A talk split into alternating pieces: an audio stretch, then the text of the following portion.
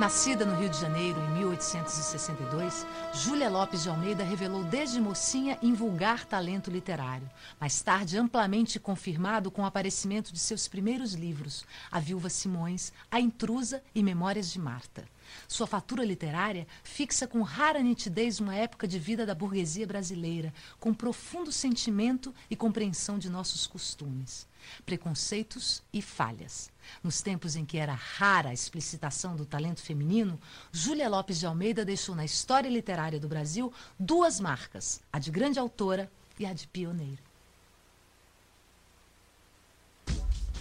A Caolha era uma mulher magra, alta, macilenta, peito fundo, busto arqueado, braços compridos, delgados. O seu aspecto infundia terror às crianças e repulsão aos adultos. Havia-lhe extraído o olho esquerdo a pálpebra descera mirrada, deixando contudo junto ao lacrimal uma fístula continuamente porejante. Morava numa casa pequena, paga pelo filho, único operário numa oficina de alfaiate. O, o filho, enquanto era pequeno, comia os pobres jantares feitos por ela, às vezes até no mesmo prato. A proporção que ia crescendo ia-se-lhe pouco e pouco manifestando na fisionomia a repugnância por essa comida. Até que um dia Tendo já um ordenadozinho, declarou à mãe que, por conveniência do negócio, passava a comer fora.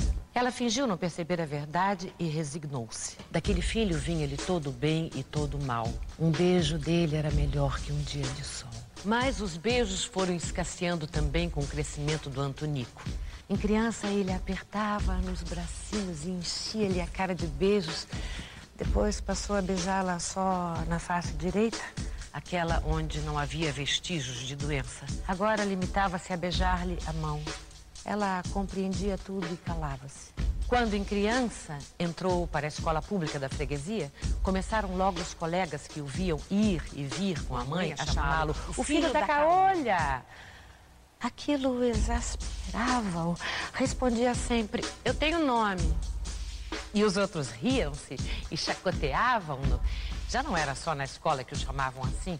Na rua, muitas vezes, ele ouvia de uma ou de outra janela dizerem: O filho da caolha, lá vai o filho da caolha, lá vem o filho da caolha. As quitandeiras onde iam comprar as goiabas ou as bananas para o lanche aprenderam depressa a denominá-lo como os outros. Tá aí! Isso é pro filho da caolha. O Antonico preferia não receber o presente ao ouvi-lo acompanhar de tais palavras. Filho, filho de caolha, filho, filho da caolha. Aos 15 anos, o Antonico pediu para sair da escola, pediu para entrar numa oficina de marceneiro. Mas na oficina de marceneiro aprenderam depressa a chamá-lo o filho da caolha, a humilhá-lo como no colégio. Além de tudo, o serviço era pesado e ele começou a ter vertigens, desmaios. Arranjou então um lugar de caixeiro de venda. Os seus ex-colegas agrupavam-se à porta, insultando-o, e o vendeiro achou prudente mandar o caixeiro embora.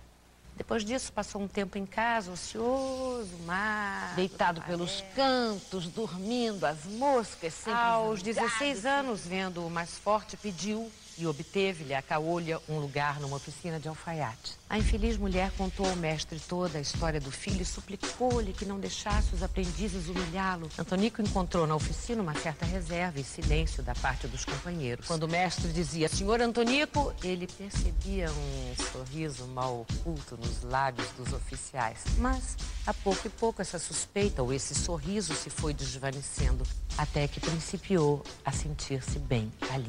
Decorreram alguns anos e chegou a vez de Antonico se apaixonar. Agora ele amava como louco, como louco a linda moreninha da esquina fronteira, uma rapariguinha adorável de olhos negros como veludos e boca fresca como um botão de rosa. O Antonico voltou a ser assíduo em casa e expandia-se mais carinhosamente com a mãe. Um dia em que viu os olhos da morena fixarem os seus, entrou como um louco no quarto da caolha e beijou-a mesmo na face esquerda, num transbordamento de esquecida ternura.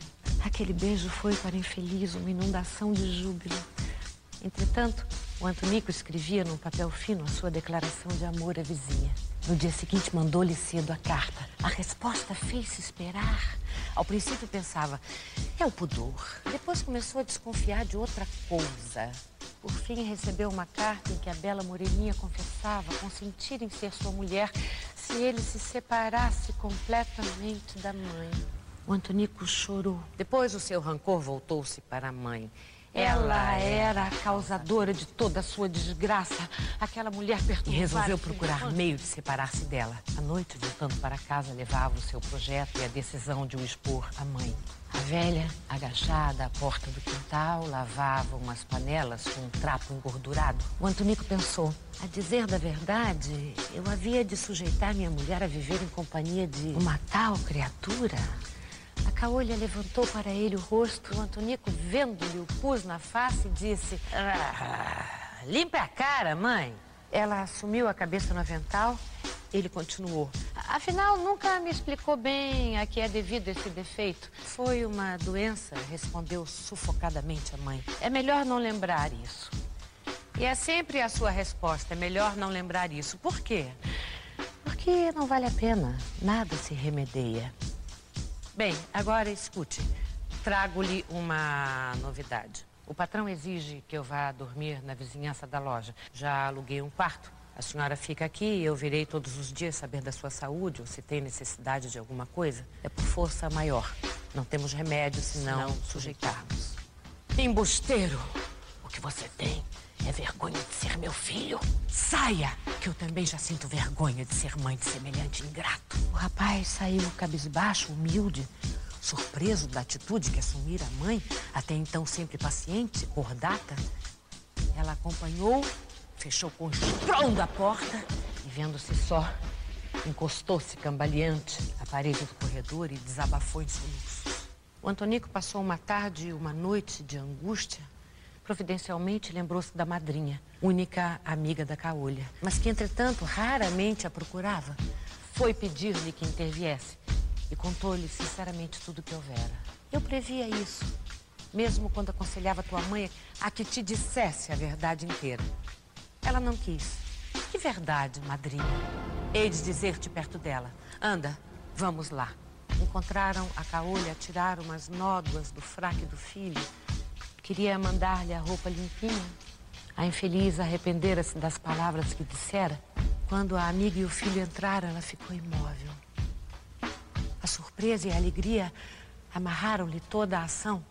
A madrinha do Antonico começou logo. O teu rapaz foi suplicar-me que te viesse pedir perdão pelo que houve aqui ontem.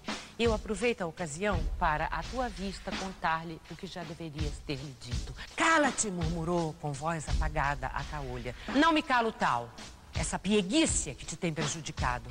Olha, rapaz, quem cegou tua mãe foste tu. O afilhado tornou-se lívido ah, não tiveste culpa. Eras muito pequeno quando um dia, ao almoço, levantaste na mãozinha um garfo.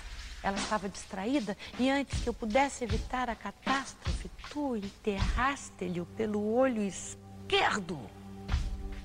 Ainda tenho no ouvido o grito de dor que ela deu. Antonico caiu pesadamente de bruços com um desmaio. A mãe acercou-se rapidamente dele, murmurando trêmula.